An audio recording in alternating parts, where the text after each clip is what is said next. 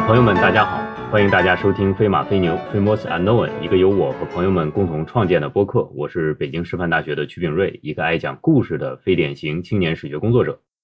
今天我们非常荣幸的请到了中央美术学院的耿硕老师和我们交流对话，请耿老师和朋友们打个招呼吧。哎，各位听这个节目的朋友，大家好，炳瑞好，李二好啊，其实也很久没见了哈，有这种方式来来交流的话，我觉得也蛮好的。在北京寒冷的冬天啊，呃，有一个声音来传递我们对于生活的这种关心，对于历史的一种兴趣，我觉得是特别好的一种方式。好，谢谢耿老师，暖洋洋的，我们听了您的话。那同样呢，和我一道参与交流的还有老朋友李二，李二和大家打个招呼吧。好，大家好，这里是李二。然后大家可以意识到，我们在上一次对谈的时候已经说过，本号开展这个对谈的方式主要是压榨曲老师的人际关系。我以为已经压榨的差不多了，现在看这个还颇有余裕啊。大家可以期待未来多加一加码。现在比预期还好很多。呃，好，呃，我们进入主题吧。耿硕老师呢是考古学出身的，然后原来我们还是住在一个宿舍楼，但是我我们居然没有在宿舍楼里面打过招呼啊。呃，我们 呃那个时候呢，我们知道耿硕老师的研究兴趣点呢集中在南朝的拼砌砖画上，所以他的著作《层垒的图像：拼砌砖画与南朝艺术》。这本书呢出出版之后呢，带来了巨大的轰动。我们知道他拿到了金牛杯全国优秀美术图书奖银奖，我想这个奖还是非常有分量的，有含金量的。那当然，耿硕老师更多的成绩也同样为人瞩目。我们知道他有大量的通俗的随笔类的著作拿出来，然后其实朋友们都很喜爱，特别是耿硕老师还是诸多知名杂志的撰稿人，就包括啊我们知道的像这个。呃，国家呃地理，还有这个呃中华遗产等等，其实这些杂志都是我过去泡图书馆的时候拿来，呃，佯装很认真学习，但实际上都是在翻阅这些杂志的时候拿来拿来做一种这个勤奋伪装的东西。那我不知道，其实大名鼎鼎的撰稿人就在我的邻居，这一点真的是让我非常非常的震惊，也非常非常的感到激动。那我们知道，耿老师还有另外一重身份。他就是国家宝藏的国宝守护人，这点我们也都清楚。所以，当每一次让国宝火起来的那个声音响起的时候呢，坐在电视机前的我，其实也能感到一种莫名的激动。本来我们给了耿老师一个交流的大纲，但是我们知道耿老师是见过大风大浪的人，所以我们想突破这个大纲的限定，直接就问一些比较刺激的问题啊。所以我们首先想请教耿老师的是。上过国家宝藏以后，你已经成为了名人了。当名人是什么感觉？啊，这刚才炳瑞兄那么长的一个开场啊，把我抬得过高哈。这其实是我下套，我知道的。呃，哪里敢说是名人嘛，对吧？因为我们从事的工作呢，其实呃，当然这些年还是有些变化哈。我觉得不是说我个人，而是说这个行业它从过去相对小众。呃，甚至不被人所了解，甚至有误解。到今天呢，它总是变成一个话题。那我自己还是有感受的。我就想起我上那个刚上大学的时候啊，一说二十多年前哈啊，那时候还有坐绿皮火车嘛，坐绿皮火车火车的时候，呃，那时候座位还面对面，所以有一些陌生的人，大家也没有手机哈，就会闲聊。然后哎，人家就问我，看你应该是大学生嘛，是，学什么专业啊？我说学的考古。他说啊，好像。想不到哈，或者那个反应上，你看感觉到有一点不解，甚至觉得哎呀，这出来能干嘛呢？可能那个时期刚刚有一些考古面向公众的宣传，呃，但是大家感觉的一个形象就是蹲在坑里头刷刷刷，或者那时候鉴宝类的节目还很流行，就会主要是鉴宝。对，那么大概我觉得五六年前开始吧，或者再长一段时间，这种印象会发生变化，就。再认识一些新朋友的时候，说你以前学什么专业？我说学的考古，他会说哇，哎呀，我当年也想学啊，家长不允许啊。对，就会经常听到这种话。至少说大家不会觉得你很另类，或者你很奇怪，或者你学这个你以后能干嘛？哎，大家会觉得还还挺好哈，或者说还挺有意思的，呃，或者说觉得哎空间还挺大。其实从外界的这样的一种评价当中，就能感觉到。这二十年来，其实不光考古啊，就跟考古相关的文物啊、博物馆啊，包括我现在在中央美院从事的艺术史的研究，其实都发生很大的变化。那么从我个人来讲，呃，确实就是上二零一七年底，呃，去录制《国家宝藏》第一季，当时担任呃南京博物院所藏的竹林七贤与荣启基那个南朝的拼砌砖画的国宝守护人，呃，还是我蛮重要的一件事情。呃，也挺巧的，就是当时我刚刚完成那样的一个研究，呃，正好那节目就机缘巧合吧，就让我去上了节目。呃，之后确实。播的那一天我还记得蛮清楚的，二零一八年的二月初吧，二月几号，就春节前两三天播的。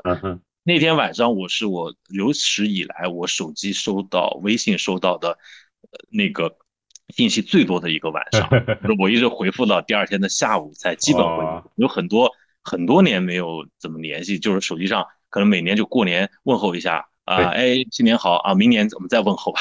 那样的朋友，呃，但也都发来发了 A 电视的照片，就是那个一刻，我还真的觉得，呃，有一次就就就真正的走到前台吧，也因为那之前也没有怎么上过电视嘛，就真正的走到前，呃，那之后呢，也引发了很多朋友走进博物馆。我们播完节目以后，呃，春节期间南京还很冷啊，下着雨。但据南京博物院的朋友给我发了照片，就有很多的呃人排着长队，打着伞走进南京博物院，很多人就去找国家宝藏的那些文物，尤其是因为砖画它作为南京作为六朝古都一个六朝艺术的经典代表作，就吸引了大量的游客。呃，此后呢，嗯，在学校倒是哎还真是有些学生原来不太认识的说，哎老师，呃看了你的节目，呃以至于我后面曾经在外地的两次。在博物馆当中被倒是被人认出来过啊，就是说是不是葛硕老师？我正在看展品，跟朋友在讲，呃，也有一点点好像呃名人的那个感觉哈。当然 我很清楚啊，其实我们做的就是应该做的一种普及的工作。呃，为什么我愿意去上这个节目去说这个文物？呃，很大程度上是在于我在研究过程当中形成了我自己对这些文物的一些理解。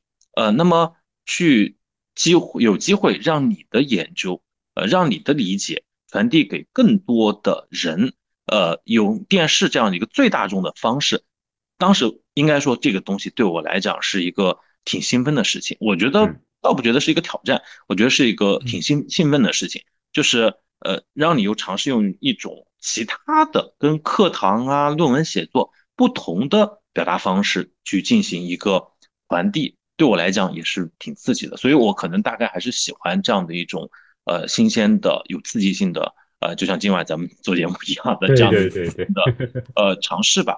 呃，所以大概从那件事情呃节目以后，我陆陆续续的就参与到了呃一些电视、音频啊出版呃可能博物馆研学呃甚至现在还在做一些和剧场演出。等等都有关的展览等有关的一些活动，所以今天回头去想那个节目，对我个人还是很有影响、很有意义的。所以我觉得有一次在呃哪里看展览，正好碰到了于雷导演，就是国家宝藏总导演，今年呃也是春晚的总导演呐。哎，他就说：“哎，你现在挺火的嘛，看你很多活动参加。”我说：“那不是你你 的伯你伯乐嘛？”我们开玩笑哈。但是我想，其实是呃各种机缘，他可能正好在那个时间点上，他都凑巧了。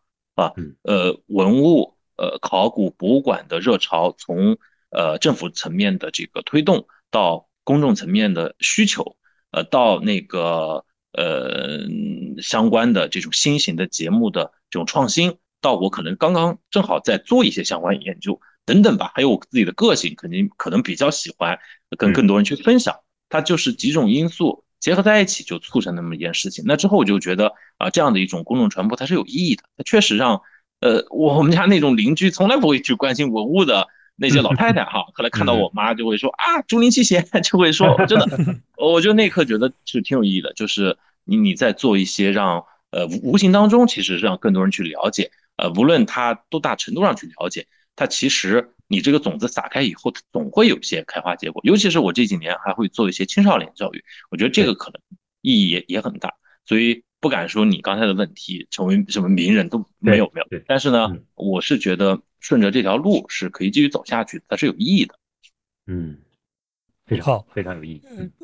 这个耿老师刚才您描述的这个情况，我们作为学生或者年轻人，确实有非常明确的一个感受。可能在我们过去那个时候，大家真的不觉得。首先，第一提到考古学的问题，可以很负责任的说，至少在我周围，包括我刚上大学的时候，大家提起考古学，第一反应就是盗墓，就大家都是这样一种想法，完全错误的一种想法，就认为考古就是盗墓的。啊，偷坟掘墓，然后很多人编排这个学考古学的，嗯，但是后来这个才意识到完全不是这么一回事儿。而这两年对整个考古学的认识，就是民间的认识，可以说翻天覆地的大变化。第二个呢，就是确实去博物馆的人越来越多了，而且呢，博物馆整体的办展的水平在提高。但是我自己关心的一个问题就是，刚才您提到，其实去做这些推广性的活动，其实是从这个学术这个领域。转向了一个向更大的范围内的这个公众对话的这个领域，而学界长期以来自己有一种反思，就是跟这个民众、跟一般爱好者或者不懂历史学的人对话太少。您从这个方向转型到一个更大的这个视域的时候，操作过程中有没有什么困难？就是一开始有哪些地方是不适应的，或者哪些技巧是可以应用在这种传播方面的，能够让大家更好的接受？您有什么经验或者故事可以分享？啊，这确实是有。呃，我想，我想很多最开始尝试向去公众做一些呃传播的学者，都会遇到一个情况，就是语言的转换。呃，它不是简单的我把我课堂的呃讲课的方式，呃，可能稍加通俗的语言，那个可能是个名词，对吧？我这样用一个口语，不是一个简单的转换。你首先。特别要清楚你的这个节目或者你这个书，你这个活动到底面对什么样的群体，很难说我所有的群体都能覆盖。但是当你不去了解你面对是什么一个具体群体的时候，你最后可能会错位。呃，我为什么这么说呢？比如说我去做电视，我就知道电视是一个最没有呃，就是花最不花钱的，对吧？不花成本的一个获取支持的方式。那好，那。你看电影，你花三十块钱，我在电影院，我尽量，哎呀，坚持坐下来吧。我花了三十块钱，对吧？电视不是啊，电视我随时切进来，对吧？我我十秒钟，一般他们传播学上说十秒钟，他不感兴趣，他就切走了。那好，那你讲的东西再重要，你觉得这个是再重要，那人家十秒钟就换台了，那你觉得你成功还是失败？所以我去做电视，我就首先明白，我面对的其实是一个最大众的群体，他们可能没有任何的知识，也没有兴趣，只不过他偶尔突然切进来了。那你怎么让他能不不换台？那其实当时我记得和于磊导演的交流，他给我还蛮大的一个启发，就是说三句话，你的三句话当中，可能就要有一个点和他的兴趣或者和他的生活经验发生联系。嗯，这点很重要。所以我后来就在想，我讲的过程当中，我不断在想，听我的这些人，他会对什么东西感兴趣？我的意思并不是说迎合公众的兴趣。啊当然说迎合也没有什么错，因为你做的就是公众的事情。但是我想说的就是，你怎么和他的生活经验和他已有的知识发生联系？因为没有太多人有时间有精力坐下来听一个跟他的生活没有任何关系的事情，对吧？那他愿意来一听，可能哎跟他的有一些了解的东西发生碰撞，发生一些吻合，或者发生一些颠覆，这都有意义的。所以我首先去想的就是。呃，这是我有过程哈。最开始我也我也可能不太好处理这个问题，我觉得这个东西特别重要，我一定要在节目当中，在我的书当中去表达出来。但是你后来发现，你把有些概念东西分析的很细致、很很呃那个透彻，其实你对公众的要求是很高的。大部分的在听人没有这样的一个经历，或者没有这样的一个知识背景，那我觉得就很很可惜。就你给他做了一桌子丰盛的菜菜，他没有那个胃口，对吧？我觉得我做的特别好，一碗汉全席，你为什么不吃？他没有那么大的胃口吧？他他吃不了那么多。那你觉得你是成功了还是失败了？我觉得所有做公众传播的人，首先要想这个问题，就是你到底要给什么人做？因为我后来开始做的类型非常多，我做过这个很多成人的活动，那我做过中学生，呃，我做过小学生。我上一周去了我女儿的幼儿园，给三岁到四岁的孩子讲什么是博物馆，那完全不同，对吧？那你就会想到怎么和他的结构相应。我就在想，给我女儿怎么讲呢？三岁半是吧？那个那些孩子四岁，大概就这么一个年龄段。我会想，哦，他们喜欢看小猪佩奇，小猪佩奇当中有两集涉及到了博物馆，当然大家讲了恐龙啊话，那我会在我给他们讲的那个也做了个 PPT 哈，里面就有呃那个呃小猪佩奇的那个博物馆情节，哎就哎那小朋友啊，我看过这个啊，这个是是是恐龙骨头，那么由此再把它引述，我我觉得跟大家的生活经验的一个链接是最重要的。如果你讲一个是跟他的生活完全没有关系的东西，我不觉得有多少人能听进去。这个是我首先想跟大家去分享的一一点。呃，那再一个呢，就是呃要平等，要平等，平等不是一个呃故作姿态的东西，平等是你愿意来做这件事情的时候，你秉承的一个原则或者出发点。你不要认为你是一个比公众呃就是厉害的人，就是来上课的。我觉得那不符合互联网时代的一个基本的社会精神。今天这个互联网带来的就是一个平等，这个平等包括知识的平等，包括获取知识的便利的平等，对吧？我经常跟我的学生去讲，其实你今天在课堂上听我讲，呃，重点的不在那些知识点，那些知识点，呃，你去搜索，你你搜索可能比我讲的还准确，对吧？我记忆当然会有误差，但是你为什么还来听？那可能我稍稍比你好一点的，或者具备一点的，就是知识的结构，就是逻辑，就是呃对这些知识如何被生产出来的这个过程的一个分析。那同样的，我想我们今天给公众去做传播的时候，你也不要觉得我是在告诉你一些你不知道的呃知识点，呃，那个我觉得在当下已经不是很吸引人了，因为大家会非常快捷的去寻找。那重要的还是什么呢？去呃分享一种历史的思维。呃，历史的认知的方式，一种呃建立不同历史知识之间链接的关系的那种思考的角度，我觉得把那些东西分享给大家是很平等的分享给大家，呃，或者还倾听公众的反馈，倾听他们的呃感受，甚至你有时候呃你会觉得他们的有一些提问，呃，有些我的同行会觉得啊太幼稚了，我说没有什么幼稚，我说那是朴素的提问，那是朴素的问题啊，呃，人家问你一个。文物值多少钱？其实这是我觉得它是一个很正常的一个提问，因为看到的瓷器它是商品嘛，古代的瓷器也是商品，对吧？大部分瓷器商品，那商品它就是你的估价，公众也会问你这个问题。但是如果你觉得这个问题你特别听了你觉得很掉价，或者你觉得他是这么想，你拒绝回答，你其实就失去了和公众打开对话渠道的一个契机。我会尊重他的这个提问，但是可能我回答不了。我也嗯不想在这方面过多的去讨论，那我可能有，但是我会给他一个平等对话的一个，我觉得是感受吧，然后我们再会去延展说它。所以某种意义上，我自己做的那些节目，包括国家宝藏在内，我想这些节目所承担的使命，其实并不是一个呃讲课，或者并不是一个把知识呃灌到老百就是公众的头脑里面，它更多的是一个兴趣的引导。呃，我觉得做国家宝藏本质上，国家宝藏是一个综艺节目，它是个文化综艺。那文化综艺的目的是什么呢？是让大家觉得哦，去博物馆还是挺有意思的。去博物馆，我不是说呃我要具备很多的知识我才能走进去，就是呃过去我们有一段时间，很多人听到身边朋友说，哎呀，我又不懂历史，我去博物馆什么都看不懂，哎呀，不懂历史我都不好意思去。那就是因为我们过去的博物馆给大家一个太压迫感，一个宏大的东西。对，但是今天这个时代。应该让大家觉得去博物馆和我去吃饭、我去逛街是一样的一个日常的事情，让年轻的人觉得我去博物馆约会也很浪漫。我想这类节目要做的就是让更多人觉得博物馆有意思，博物馆呃是一个值得常去的。当你公众走进去以后，那更多的专家你不就有你的空间了吗？对吧？你可以提供不同类别的这个不同这个程度的对这样的一个知识产品给大家。我我觉得。要分清楚不同的传播产品它的不同的意义所在。我我觉得有时候我们有些同行其实他们也不看电视是吧？他们基本上也不看电视。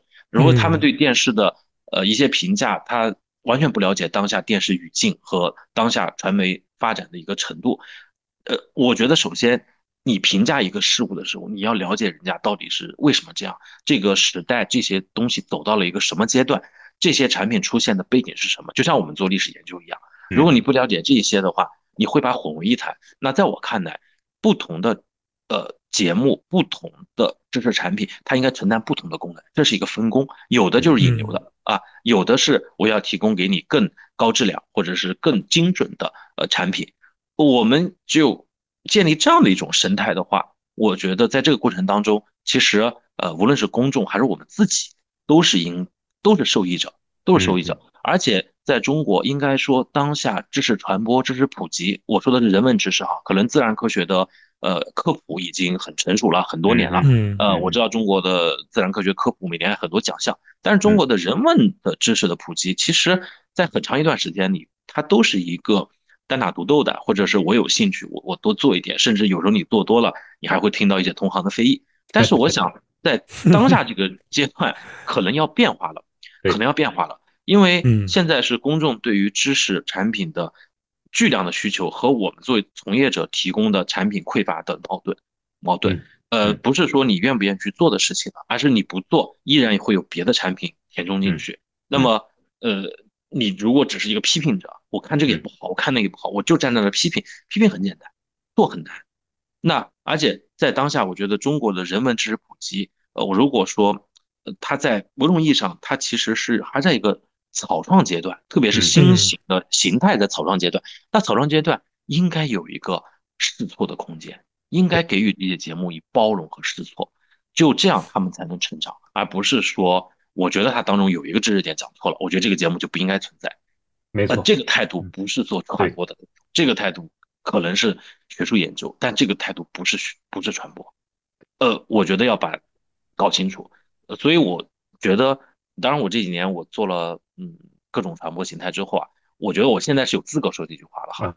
我我做过 呃视频、音频、线上线下，我做过演绎，我现在还在跟游戏接触。我觉得我做的形态是比较多的，所以我才能敢说这句话。就是我们首先要搞清楚我的传播的方式是什么，我的对象是什么，我在当下这个阶段，我这个节目。或者这个活动起到的是什么层面的效果？如果我不把这些东西先想清楚，先市场呃某种意义上市场调研清楚，我就说好像哎谁让我来做一个东西，哎我就把我课堂讲的东西转化一下，不是那样的，那个做不出好的产品。呃，我认为这种知识的东西，它一旦变成公众传播，它就是一个产品，它就是一个商品，它有定价的，对吧？无论你的课程书籍是有定价的，那它就是一个商品，那应该就按照市场的规则来来进行。而不是呃说，我觉得要告诉你什么，我觉得就这样的，那那不对，你还要尊重传播或者是相关行业，人家也是专业的。我觉得得首先这个，我们作为某种意义上，我们作为生产这是生产者哈，我们要把搞清楚我们在做的是什么事情。我觉得这一点是我做了五六年传播普及之后，我其实蛮大的一个感触。非常重要的体会啊！刚才听你讲的这个东西呢，我有一个感受，呃，算是一个呼应，就是你刚才提到我们现在从事人文行业，对于社会大众的需求其实是相当程度上有点淡然的，甚至可能是有点冷漠的，对吧？然后我们拿我们衡量学术著作的标准去衡量大众，其实这样的结果一定会使得我们的学术研究离社会生活越来越远。而当你转过来说，其实我们的知识生产应该是某种程度上呼应大众的，呼应这个人们的需求，何尝不是如此？因为我想你的博士论文这本书已经给我们一个最明确的体会，就像呃竹林七贤和这个容启期的这个壁嗯这个砖砖画木，那它其实也就是当时的社会的某种产品，而我们今天把它抬到。一个学术殿堂之上，我们认为它其实非常的重要。其实，在当时就是一个百姓日用的日用的东西，对吧？日用的生活里边的东西。嗯，那我想就此我就呃说一下我的下一个想法哈，就是我刚才听你的讲授呢，有一个很直观的感受，就是我认为考古学工作者其实是最会跟人打交道的。呃，我接触到的这个学考古的朋友，其实都是呃很了解。很能够直指人心的讲出，呃，我们面对面交流的时候，对象的他的心里的心声。因为我知道你们在田野的时候，你们在挖掘之前，首先做的工作就是先把这个，呃，乡亲们 是吧，把这个关系梳理清楚，先把地方上的关系梳理清楚。这这个其实非常的重要。那我其实是想问耿老师这样一个问题啊，你现在研究的就是过去研究的这个拼拼接拼砌砖砖画这个东西。呃，其实它是涉及到一个相当强烈的工程性的工程学的问题。它不光是一个我们今天去拼凑某些过去的遗物，而是涉及到了我们如何把它放到一个空间里边去理解，一个整体的场域里边去理解。那我想说，为了做这个工作，在你过去的学习过程中，是不是从事过某些类似的泥瓦工的现场去实际体验？在这个过程中，你有没有什么啊遇到的朋友遇到的有意思的事情？比如你你第一块砖你砌上去的时候，你有什么感受？能不能跟我们讲一讲？啊，哎，这个惭愧啊，这个呃，其实没有这样的一个经历，但是我小小的时候。因为在南方地区嘛，还是能够看到农村有一些人工的那种窑，那种很很大的窑用来烧砖的。呃，稍稍纠正一下，这个是我博士后的期间的研究，我的博士论文还没还没出，还在整啊，难怪好多年了。对我博士后期间，因为到了中央美院来，在。从考古学又进入到艺术史的一个研究领域，我当时就想做一个把考古学和艺术史结合起来的一个研究的方向，那又能落到我一直比较关注的六朝这个阶段，那我觉得画养砖是个比较好的一个切入点。当时又赶上一些新的考古发现，一些新的材料呃刊布出来。那为什么你刚才讲的我会关注它的工程技术呢？就是实际上我觉得过去大家的讨论可能比较。多的在一个形而向上的精神的层面，比如说讨论竹林七贤这样的题材为什么会进到墓葬的空间当中，它有什么意义？当然，这样讨论我觉得是有价值的，但是这种讨论其实到一定程度的时候，它不太走得下去了，因为个人他的知识结构不一样，他依赖的一些文本不一样，他都能说出他的道理，对吧？对。那我就在想，那除了这种形而上的讨论之外，有没有一些最简单的形而下的讨论？其实我自己做研究。我还是蛮蛮喜欢那种从常识出发的，就是就是我先把基础的问题搞清楚，那我就会关注到它怎么怎么设计的，呃，怎么那个印制的，怎么拼接的，它这是一个流程，是吧？我们如果把竹林七贤砖画作为一个历史的呃呃呃一种结果产物，它可以去研究其他的历史问题，但是我把它本身作为一个问题。是什么？哪些条件因素产生了这样的一个物？我其实是关注这样的一个过过程，所以我就会关注到技术的问题。呃，另外还有一点，为什么会关注到技术？就是因为技术不只是一个技术的问题，技术背后其实有很多观念和信仰的问题。就是一个技术的新的技术的出现，一种技术的革新，它背后是很多是跟观念有关系。就是人们为什么要有一个改变，对吧？我还关心到从技术之后。那个艺术的东西啊，那种制度的东西、观念的东西，所以我我选择这个方式，某种意义上也是我这些年嗯在做美术考古啊或者艺术史研究当中比较喜欢的，从技术角度来做艺术探讨的。呃，所以我自己平时做一些田野调查的时候啊，也会比较关心这样的一些手工业呃现代的制陶呀、制砖呀。现代的一些呃非遗的传承人，他们做的一些技艺，我我我我我也很喜欢。我觉得这些其实是有助于我们对历史的理解。某种意义上，你研究文物这些，你不可能坐在书斋里面研究吧？所以你看我朋友圈是吧？我我每个星期都在外面。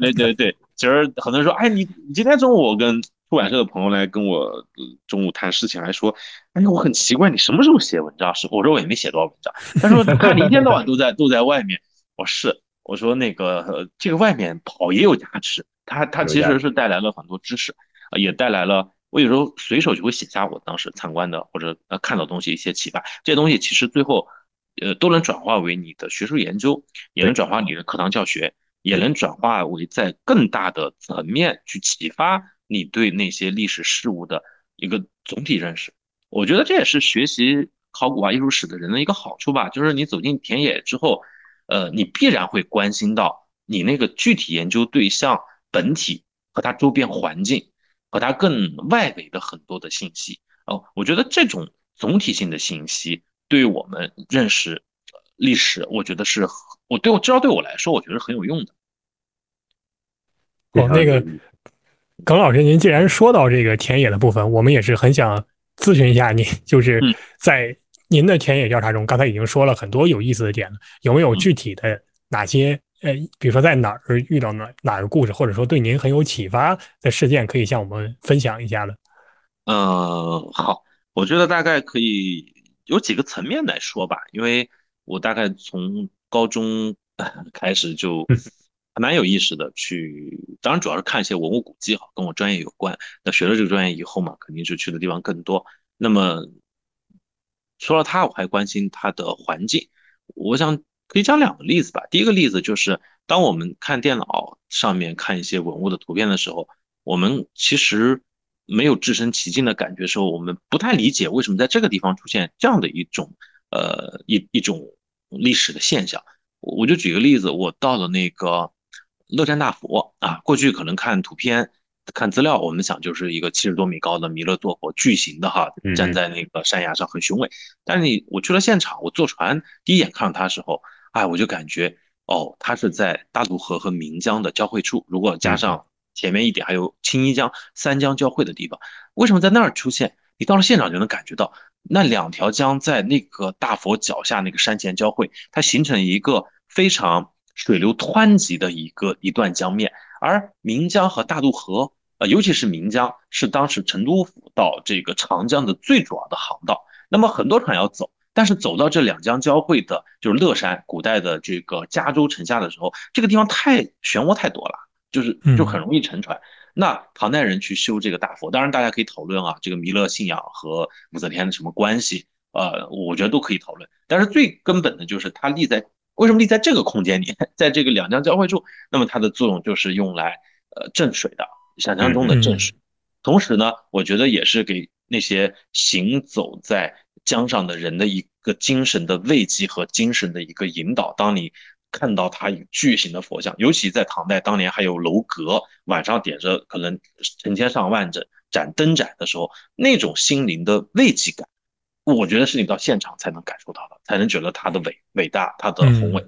呃，不是简单的把它转化为数字，七十多米高，转化为呃我们论文当中的那些题材，就是。呃，这个这个呃，什么弥勒一座弥勒啊，可能它的来源来自于什么？它来自于什么元素？不是那样的一个呃纯理性的学术的分析，而是视觉的感受。我现在非常非常重视这一点，就是呃视觉感受，就是你第一眼看到的一个历史遗迹，它给你的感受，这种感受往往是跟古人是接近的，跟古人是接近的，因为古人很多他他没有这种，他事先不会看到图片，对吧？他他他一他突然遇到的时候，那种冲击和震撼感，那其实是当年设计这些、建造这些塑像的那些艺术家们、那些工匠们，他们当时考虑的可能更多的就是这个感受，就是给你的视觉冲击。我觉得这就是我帮我当程中，我首先第一点感觉很强烈的。所以我现在给我大一的同学，我上考古学概论嘛这门课，我都会要求他们要写一篇作业。这个作业就是你走进博物馆，写一件文物，呃。那怎么写呢？我说你不要带任何的背景知识，就是相信你第一眼的感受。呃，你被他吸引了，你走进他了。这个吸引可能是因为他很好看，也可能是因为他很丑，也可能是因为他的造型很特别，纹饰很很丰富。那你先去观察他，你去看他，你不要带背景知识。当然，他们 刚上大一也没有太多背景知识，观察它，然后你再去找。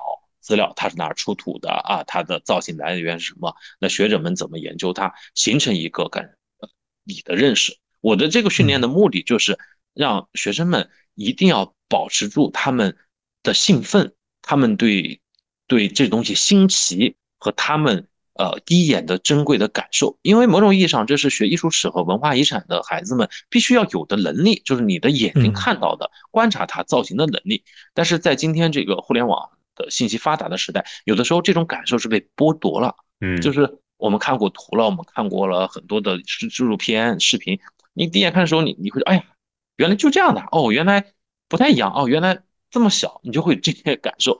但是我们要珍惜我们第一眼的那种感受，那个东西可能和古人给我们的是一致的。所以这是我说的第一点，我在仿古的过程当中，我觉得非常重要的东西就是呃现场感。现场的那种启发，呃，第二点是，我会很关心，呃，这些文物在我们学术讨论之外的意义，因为学术讨论我们会把它置于一个历史的脉络当中，讨论它在当时的那些历史地位，呃，但是时过境迁，呃，可能当地的老百姓都换了几波了，不同的移民啊等等，那么对今天生活在这些地区的人来讲，对这些社区来讲，这些物还有什么意义？我会我会关心这个问题啊，所以这也是你田野考察才有的嘛。你在书本上其实你你不太能看到，你看到的都是某种意义上一个个悬浮在真空当中的那些物。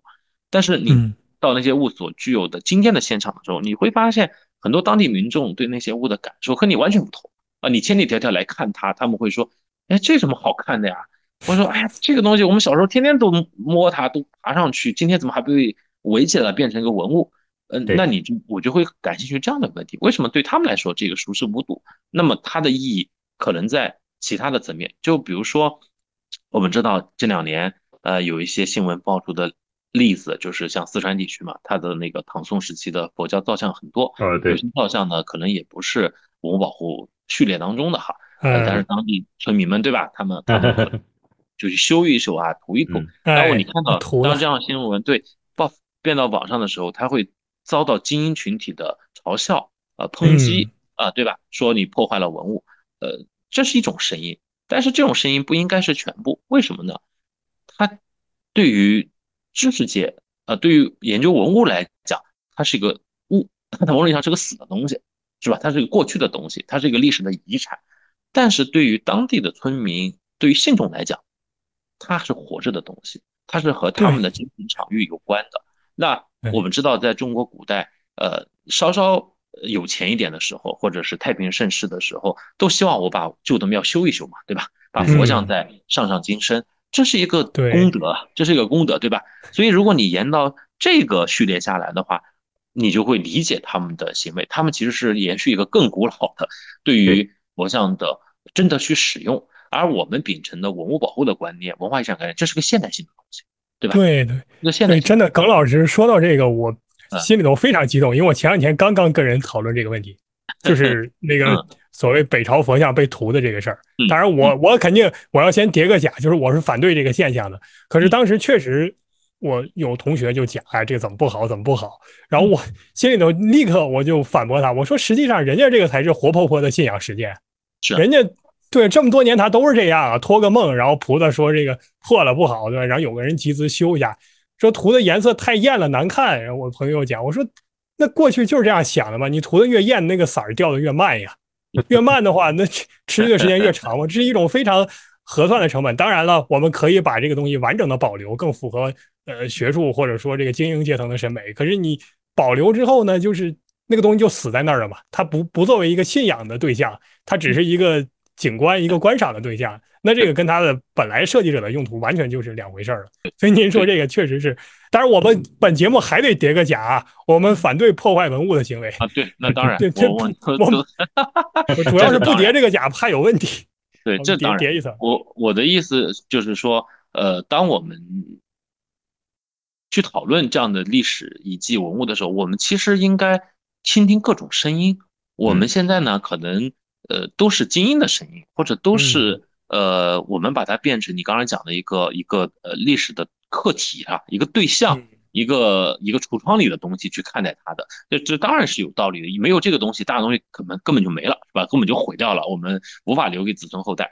但是我们不要忽略另外一层声音，就是真的天天和他相伴的人，天天在他的身前走过的那些人，他们和他的关系，他们和他的链接是一种更加古老的链接，是一家更加的我们说中国传统的链接。那我想，一个好的社会其实是应该。怎样去倾听不同的声音，找到一个呃彼此认可甚至互相妥协的方案？某种意义上，呃，就是互相就是呃，你不要一味的否定或者一味的压制或者一味的非此即彼，或者我们看到很多的文物就是一锁了之，是吧？就是你千里迢迢寻过去一个铁锁一锁了之啊，是呃，请勿靠近什么文物重地。我我觉得 这些语言在当下放到当下不合适了。不合适了啊！其实我们还是应该想到这些所谓的文物和文化遗产在当下怎么永续利用的问题。我觉得不是呃一锁了之的方式，而是怎么把它和聪明，就是说要动脑筋，就想着它到底怎么用，而不是简单的我就锁起来是安全了，但是嗯，没有人接近他，没有人了解他，他最后他肉身在，但他已经消失在我们的世界。对吧？我们看不到，你也不会真的去关心他了。我我们看不到他的那个真真实了。所以，我一直在今天，我可能稍稍有一点脱离我过去单纯接受的学院教育的那种方式了哈，我我会再去想，呃，民众，呃，更多的阶层他们如何看待，这也是可能这几年我做更多的普及工作之后，你你要说给我带来的一个变化，或者带来的一个影响，或者带来的一个呃刺激吧，就是，呃，我愿意更多角度的，在更多的呃群体的视角下看待这个历史现象。我我在想，它跟我们今天更多人之间生活到底什么关系？我是希望能找到更多元化的，呃，结合当地实际哈，当然也首先符合文物保护法的这样的一个合理的方向。其实你看到国家现在也更多的在讲文物的合理利用啊，有序的利用，也在讲这个方面。因为本质上文物是属于公众的嘛，不是属于谁的哈，不是属于呃一个管理者的，它是属于公众的。那么还是让它在我们的生活当中发挥价值，它才能永续利用。所以，呃，我就跟你说，我就很关心这些文物的在当地的社区民众当中的意义。就比如有一次我去那个跟我研究有关啊，就是研究南朝，我在江苏的丹阳去寻访南朝的陵墓石刻，然后跟我同行的朋友呢，呃，他就我们有时候不好找，那个那好些年前了，还没有很好的导航。呃，不太好找，就是大体上知道在那村子附近，然后问那些村民，我朋友就会问，呃，你你请问那个老乡，呃，这附近有没有南朝石刻、陵墓石刻啊？或者说有没有呃那个 呃道神道碑啊？有没有这个呃，因为俗语可能叫辟邪或者欺凌，老乡问的很懵嘛，你不要这么问，你是不精英化？我说有没有大狮子，石头做的大狮子？哎，老师，哎，有有有，在哪在哪？哎，其实那个东西。也不是狮子哈，呃，但是你用他们大家最熟悉，我想肯定大家都会说石狮子嘛，这是最最常规的一种对于这种石雕的呃兽的一种一种说法。哎，那你就会一看带你我我我想我举这个例子，其实就是当我们走进田野去观察的时候，某种意义上你要把那种学院派的知识、书本的知识、精英的知识稍稍改变一下，去了解当地人怎么怎么怎么看待这个东西，怎么理解这个东西啊。可能你会你的田野才有收获，不然的话，你可能只是去看到一个那个文物，印证了一下你学的知识，你并没有把这种这种旅行考察的更丰富的意义呈现出来。这个更丰富意义就是我说的第一点，呃，刚才我讲的，在历史现场那种空间感、那种视觉冲击，可能更符合当年设计建造者的目的。你跟古人可能就回到了同一个呃历史空间当中去看待。第二点就是他对于当下。那个地方的意义啊，那群今天的那群人，那个社区的意义，它是什么？他们怎么去称呼它？怎么去理解它？怎么和他相处？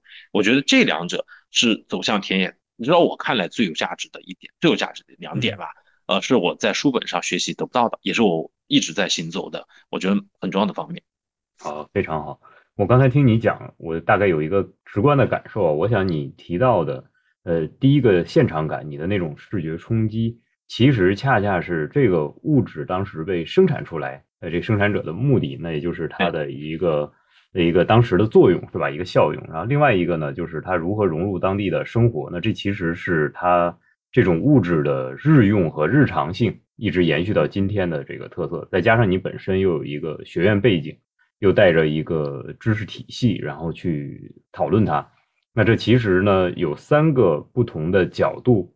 共同的作用在你的行走的经验和你的学术研究中间，也使得你的所有的讨论和讲述变得娓娓道来，又有着多元的关怀。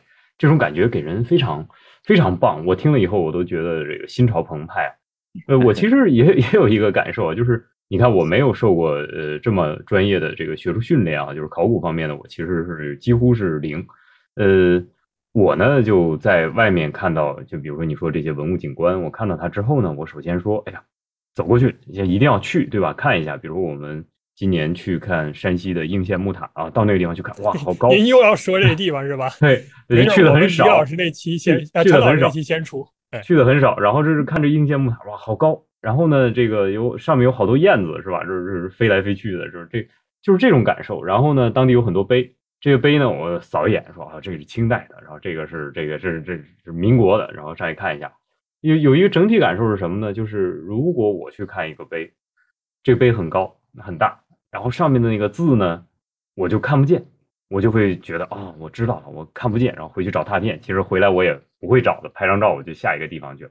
所以我其实感觉到特别需要的就是你能够带领我们，或者说带领我都已经是很很边缘了，对吧？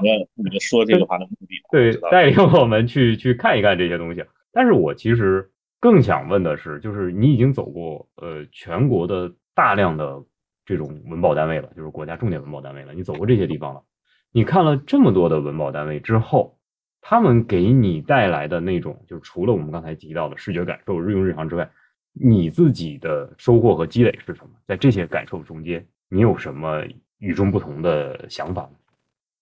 呃，我觉得对我自己去看文物，呃，看文物保护单位，尤其是国保单位哈，呃，一千多处了吧，应该是，嗯，一千多处了，非常惊人的一个数字。对，呃，最大的一个作用还是。让你比较快的能够建立起对一个地区它最重要的一些历史发展阶段的那些物质创造的一个把握啊，这个我就说回到其实嗯，就就是学术上的哈，学术的意义啊，呃，因为当你到一个陌生的城市的时候，它可看的东西很多哈，你你怎么下手呢？很多我们也不了解，那我就会看一看当地有几处全国重点文保单位，几处这个省级的文保单位。他们一般代表了它留存到今天它最重要的历史的阶段的最重要的那些物质创造还能留存下来的。那么我把这些看的话，我觉得我会在比较快的一个时间里面对这个区域它的历史发展有一个嗯不算不算详细，但是是比较的整体的一种把握。我我觉得这个蛮蛮重要的。呃，那你去的地方多了。你每到一处都有这样的条件，呃，把它都去看了，那你逐渐逐渐在你的心中，其实这样的一个呃建立在物质文化基础之上之基础之上的历史的地图就逐渐建立。明白。当你说到，不是明前两天我从武汉刚回来，呃，我就会关注，呃，比如说汉口，我就要去看汉口在近代开埠以来的它的。呃，那些建筑，那些我看你看了江汉关是吧？对对对对，江汉关它对于呃武汉作为开埠以后的呃商业贸易，我就看它的很多的呃，它模其实是仿照欧洲啊建的那些呃新式的当时的街区。我也会到武昌这边，我去看五七年的长江大桥，看在那样一个代，对这种工业化的一个进程，我觉得就是你去把握它。当然，我也去看了辛亥革命的一些遗址。你就会把握它历史上非常重要的一些一些阶段。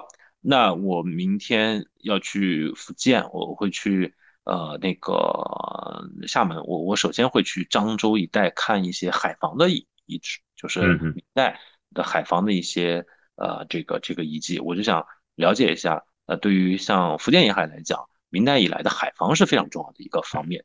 那我就去把握它的一些历史的主脉。我觉得这个对于我们可能也不是研究那个地区的哈，我们时间也很少。那在这个时这个短短的时间当中，你怎么去了解？那我就会去看对它的历史影响最重要的一些阶段，一些一些遗存。我觉得看了大体上能对它有一个总体把握。那一个一个地方的这种总体的认识，呃，构建起来，呃，它怎么说呢？就是就是呃建立在一起之后，其实你会形成对啊更大区域类。啊，对，觉得嗯，我我大概能建立起来，我现在对中国呃大的区域的它的历史文化，包括它的民居民民居样态，它的一些基本生活习俗的这种理解，我觉得这个还是很有意义的，非常直观的，和你的对你的视野开拓开阔了嘛，使你再回去做你那些很具体研究的时候，你有一个更大的这个时空视野做你背后的支撑，呃，我我觉得这是。呃，能能够行稳致远，我觉得非常重要，非常有意义。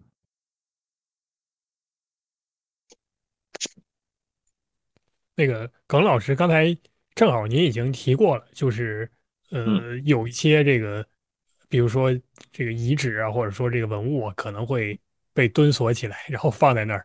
我自己呢，确实也听到周围一些老师同学，他们去做这种田野也好，或者研学工作也好，走一条路。啊，沿着国道走一走，经常遇到这种情况，就是有一个什么这个文保单位有一个这个什么古迹，然后外头一个锁给它锁住了，然后呢，任何人也进不进去。呃，它名义上是保护，当然实际上他也确实保护了，可能保护情况或好或者不好，但是最后呢，结果就是你反正很就不会有人去看嘛，本来看的人就少，然后我锁起来了，更没有人去看了。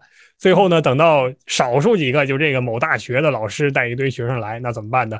找一个认识的人，文物局的或者怎么样，把锁一开，大家进去看一看，感慨感慨就出来了。这个确实像您说的，这个古迹它就死在那儿了。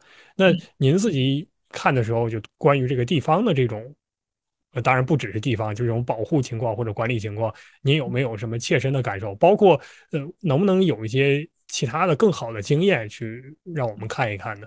就是怎么样去利用它？就是因为我我去的比较多嘛，也也在这个行业内，我其实也能理解哈。因为各地它的它现状是不一样的。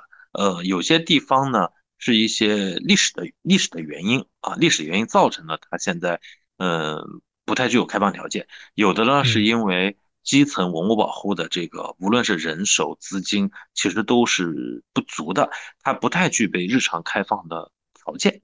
就是你开放的话，你得有人在那待着，对吧？盯着，嗯，他没有那么多的人手啊，你还有开放的经费，对吧？你相关的各种的配套，但有些地方是实际情况啊。你说有些北方地区，呃，历史文化厚重，但是当地经济发展程度可能还不是特别的好。那一个县里面有多少处这个文物保护单位，他确实做不到啊，这都有情况。但是呢，这些只是一些。呃，普遍存在的一些制约条件，那不不是说有这些制约条件，我们什么都不能做了。我觉得不是这样的。我觉得至少有一个方向，就是他怎么跟呃某种意义上，就他先不想他让外地的我们这些到访者来来，就是跟他发生关联。他首先怎么和这个社区发生关联，和这个村子发生关联？这个我觉得是可以做的。就是某种意义上，呃。一个文物，要先还它以尊严，就是它的周边环境你稍稍整治一下吧，对吧？你你你，然后有两个停车位，人家来可以有地方停，能放几个椅子，周边可以看一看。那么也许就是一处小的石窟。我在四川地区，我们做调查的时候，那太多了。这个唐宋以来的石窟，不只是我们了解的什么乐山大佛、安岳石窟，还有大足石刻那些大型的，那小型的可以说不能说漫山遍野，至少。非常的密集，那很多这个小型石窟怎么办？其实国家现在也在推进这样的一些工作，就是可以做一些微景观，啊，做一些微景观，就是它可能平时我们也不会有太多外地人翻山越岭来看，但是它能不能服务这个社区啊，服务这个村子呀，对吧？那么，呃，村子的人把它周边有一个小广场，或者有一块小绿地，或者有两个椅子，有个垃圾桶，嗯，它就变成了日常大家能来晒晒太阳。呃，能来多多少少能看一下，对吧？有一个解说牌，有一个资料，孩子们多少能知道这个东西是什么。那么，怎么让更多的这种社区的人参与到进来，参与到保护啊，参与到一个资源的共享？我觉得这是最重要的一个方式，不是说单纯哎这个地方运气好，有人来来投了一笔钱做这个地方文物保护，或者说他被纳入到什么什么项目当中，哎，他正好赶上了一个什么什么什么的开发，哎，他被用上了那个。会有，但是肯定是少量的。那绝大部分的文物怎么办啊？这种我说的就是博物馆以外的哈，所谓的中国说的不可移动文物，在历史的现场的，我想，我觉得最重要的方法就是它和在地化的和社区产生关系。我们不要设想我一个文物的定位就是要让全国人来看啊，一个呃文化的公园就是一个国际知名的，不要这样想，应该把我们的这些文物。我说的分级是在当下它能产生的社会效应的分级，哪些可能能吸引呃一千公里以外人来看，哪些可能就是呃周边三公里的人有兴趣来看一看，哪些可能就是这一个街区的人他会关心。我觉得可以做这样的一个分分级，那么有不同的开发的这么一个程度。我相信，我觉得还是有些地方做的蛮好的啊。我到杭州去。我就看到杭州很多的小的文物点，一些石刻、摩崖，它其实外地人都不是很知道的。它就是一个小小社区，它被纳入到有这个社区的一些公共设施当中来了。可能它旁边就会有一个公共的图书馆，它就是呃建在呃这个文物的周边。那么它这一块不就形成了一个小的文化中心嘛？对于这个社区来讲，就是个文化的中心。那么可能我这些图书经营或者是这种。的一些资金，我也能来维护这个文物，同样这个文物的存在也吸引周边社区人会愿意来，觉得这地方是有一个历史嘛，对吧？是有个脉络，它就形成一个良性循环互动。对我，我希望的就是要我们在下一步的文物的这种呃开发利用当中，要先定位这个这个这个文物，它它可能不是不是要你把它打造成一个国际知名或者是中国知名，它它就应该是。社区服务让社区的人能体会到这个文物和它的这个有有效的连接，呃，产生一种他们和它之间的情感，呃，他们才会去真的保护下来。嗯，我觉得这是一个比较好的、比较良性的方式。其实国内现在也有些地方啊，逐渐有很多这样的实践了。呃，希望这些好的模式吧，当然我相信也是多元化的模式，能够更多的开开放。不是单纯的，要么锁起来，要么就是大家看到的假文假古董是吧？假文物这种 假历史街区、假古镇，呃，充斥着，那都是中国在 一定阶段 发展过程当中会出现的现象。但是，呃，在下一个阶段或者当下，我相信，呃，应该有更好的方式来介入它。我觉得，在文物保护就是保护文物的前提之下，呃，尽量让社会资源、社会力量进入，嗯，不然的话，你靠行业。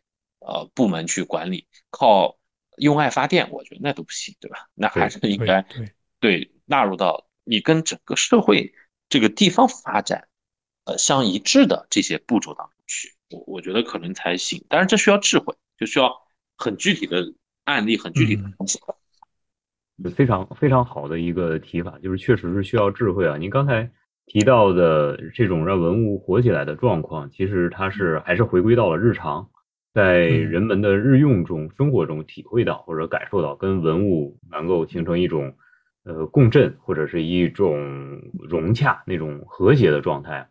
但是，其实你刚才提到的那个情况呢，我们也能看到，就是现在我们对于文物的态度，一边是特别的冷，一边是我们不太了解它，或者我们离它很远。但另外一边呢，就是特别的热，有一种很热的情况，比如说某些地方它会搞那个大的文旅开发，是吧？只要说我们这个地方有一个遗迹，然后我们就马上做一个主题公园，或者说我们这儿可能是跟历史上某一个名人呢，他的故乡有那么一点关联，然后我们就开始抢啊，比如同样的几个地方呢，就开始抢是不是某某故里，或者是某某传说人物、皇帝、炎帝都可以。对，说或者是不是他的这个故乡，然后会会双方争，然后做很多这种。呃，很大的那种文化的宣传，然后甚至还互相之间那个搞一些这个对对干的这种 对仗。那我我想请你看怎么看待这种一边是文物的遇冷，然后一边是文物的过热，这种冷和热，他们之间到底在我们这个时代里边究竟是扮演了一种什么样的角色？我们作为文物工作者，或者我们作为学者，我们怎么样去给公众一个具象的帮助，或者是引导，或者是我们能做点什么？我觉得，其实在我看来啊，这个事情的根源还是在于我们过去实际上对于文物的宣传和尊重是不够的。嗯，那很多在开发过程当中，其实不过借文物之名，啊，行其他的支持。对，那你就会看到，呃，说是一个历史街区，其实没有什么历史，它只是一个地产的开发等等。我觉得它的原因会很多啊，它可能跟商业模式的运转有关系啊，和和等等一些有关系，但是。它背后有一个很大的根源性的因素，就是实际上很多来做这个事情人并不了解文物，也并不喜欢历史。我说到底，我觉得还是我们对全社会这种历史普及工作，受到受回今天的话题是不够的。他他意识不到，今天你发现那个古树谁都不敢动。我我突然发现啊，有些路甚至改道，或者那个路中间一棵一棵大的古树，那谁都好像不敢动。那就是说明对于环境的保护的宣传。那真是进行了很多年，而且法律也比较严格，所以今天没有人轻易敢去砍大树。哦，我们能看得到明明显的城市改造过程当中，你看到一些古树还能留下来，那就说明大家看到这个东西的时候意识到，哦，它不能随便砍，它是环境的重要东西。当然，我觉得文物或者历史的宣传虽然也做了很多年，但是还没有植根到人的潜意识当中，没有形成一个。呃，发自内心的潜意识的那种尊重，所以他在过程当中就会出现种种的呃借他之名行其他之实的情况。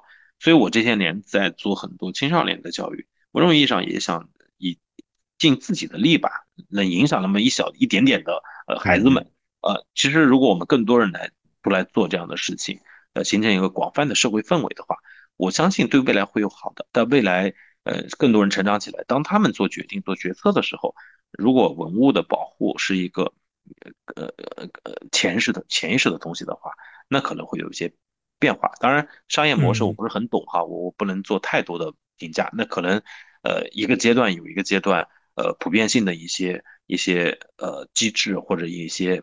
规则在做事，呃，那么那么我们可能作为我们读书人，可能不太能马上介入到那个层面去，但是我们能做的大概能够在这种普及上再做一些工作。就像我们经常会说，呃，有过去很长一段时间，中国的现在的建筑很丑嘛，对吧？各地 很多，那那很多原因，对吧？肯定跟资金有关系，跟决策有关系，跟规划有关系。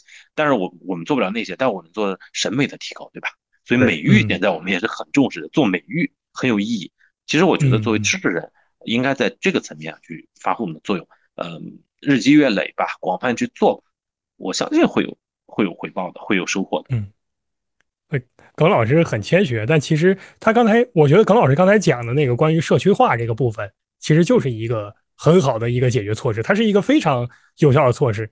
因为我们现在看到就是建那个大型那个什么遗址公园啊。呃，看到的情况确实是有的时候会投非常多的钱，几个亿砸进去了，搞在一个很荒僻的地方，然后呢，一个呃很远很远的一个这个这个历史遗迹，然后可能又不是很知名，完全没有想到它的商业前景是什么样的，可能就是出于一种我们的思路，就是干什么都愿意干大的。有一阵大家喜欢愿意建大佛，有一阵大家喜欢愿意建大楼，现在大家喜欢建大公园，但是呢，建出来之后呢，可能最后成一个死地，然后留下很重的债务。所以说像。耿老师前面讲过的这种社区化，你分一个级啊，不是什么东西都要你砸钱就砸出来的，要考虑一下它的后续能不能跟我们的社区有机有机的结合。可能有些地方周围就没有任何社区可言，对吧？都是荒地呢。你砸一个大公园出来，以后怎么运营可能说不清楚。然后我们在这个可能时间快结束的时候，我们也揭露一下这个草台班子的现实情况，就是我们每一讲的马牛说，事先是不拟定具体题目的。一方面是我们能力有限，另外一方面呢，是我们也不知道嘉宾会讲什么，所以说，呃，题目都是我们后面根据内容拟。这一期呢，我们就不知道到底最后拟什么题目。但是耿老师刚才讲的一句话特别适合作为我们最终的一个题目，就是还文物以尊严，或者给文物以尊严，让它生活在社区之间啊。我想这是一个非常好的一个主题。谢谢耿老师。好，谢谢耿老师。好，嗯，谢谢。谢谢。那其实刚才李二也说了，我们这一期呢，其实跟耿老师欢度了一个多小时的时光，然后我们受到的教益其实远远超过一个小时之外。我们无论是对于考古学本身的理解，无论是对于文物保护的理解，特别是我们对于今天的学术普及工作的理解，大概都上了一个很大的台阶。我想以后呢，我们也要在这方面。啊，多多的跟耿老师交流，也想请耿老师呢多多给我们经验和建议，然后我们能够共同的推动这样的工作的进一步的开展吧。我们希望把它做得更好一点，更有更有生活化，更能够给大家带来，正如我们这个小号开始说的，叫做新知新见和新鲜，能够给大家带来这些真诚的东西。希望能够能够做得更好。谢谢耿老师。嗯，谢谢谢谢大家，聊得很开心啊，聊得很畅快，谢谢谢谢。嗯，那好，那我就还是老规矩，说一个结尾的话，然后我们跟大家道声别。好了，本期节目就到这里，欢迎听众朋友们留言或者来信和我们交流及咨询，在我们的公众号和博客下方留我们的公共邮箱。感谢大家收听《飞马飞牛 Famous Unknown》，我是曲炳瑞，一个爱讲故事的非典型青年史学工作者。我们今天的嘉宾耿硕老师，感谢他和我们分享他独到的文物的经验。那耿老师跟大家说声再见。好，再见。希望我们有机会更多的啊交流。好，谢谢大家。谢谢耿老师。李二也和大家说声再见。再见了。好，今天节目就到这儿了，谢谢大家，再见。